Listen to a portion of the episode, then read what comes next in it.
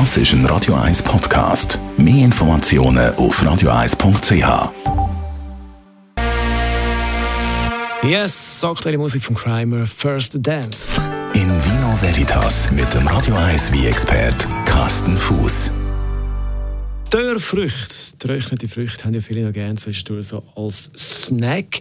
Dann gibt es natürlich auch äh, Wein aus diesen Dörrfrüchten, beziehungsweise in dem Fall natürlich dann trocknete beziehungsweise trocknete Trauben. Carsten Fuß, Radio 1, Wein-Experte. Wie müssen wir uns das vorstellen? Der berühmteste Wein aus getrockneten oder angetrockneten Trauben ist der Amarone aus dem Veneto in Norditalien. Äh, und das ist eigentlich ziemlich einfach, sich das vorzustellen. Du musst dir einfach vorstellen, die, man nimmt die die Trube äh, vom Rebstöck in normaler Refi, also sind dann noch sehr, sehr voll und saftig, prall gefüllt. Und dann werdet die Trube vom Stock abgelesen und dann werdet die irgendwo angekleidet, wo sie könnt Refe, sprich trocknen. Und dieser Refixprozess, äh, der reduziert der Wasserkalt in der einzelnen Trube, in der einzelnen Beere. Und ähm, der Trocknungsprozess, der kann zwischen einiger Tage bis zu mehreren Monaten dauern. Und der Trocknungsprozess, der reduziert immer mehr das Wasser und was dann in der einzelnen Beere zurückbleibt, ist ein konzentrierter, süßer, süßer Most.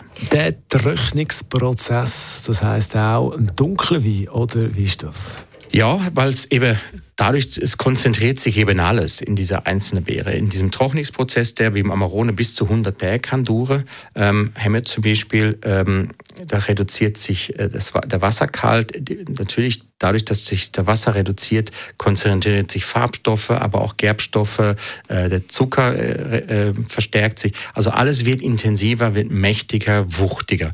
Und da ist natürlich eben die Farbe eben auch äh, ein wichtiger Bestandteil von.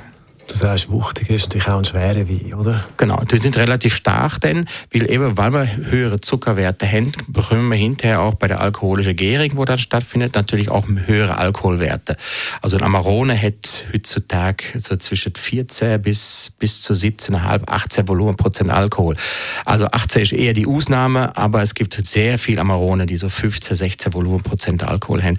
Das kriegst du normalerweise mit dem normalen äh, Trubelese, mit normalen Trube kriegst du das nicht an. Ein schwerer Tropfen. Der Carsten Fuß ist das gesehen, unser Radio 1 Wie-Experte.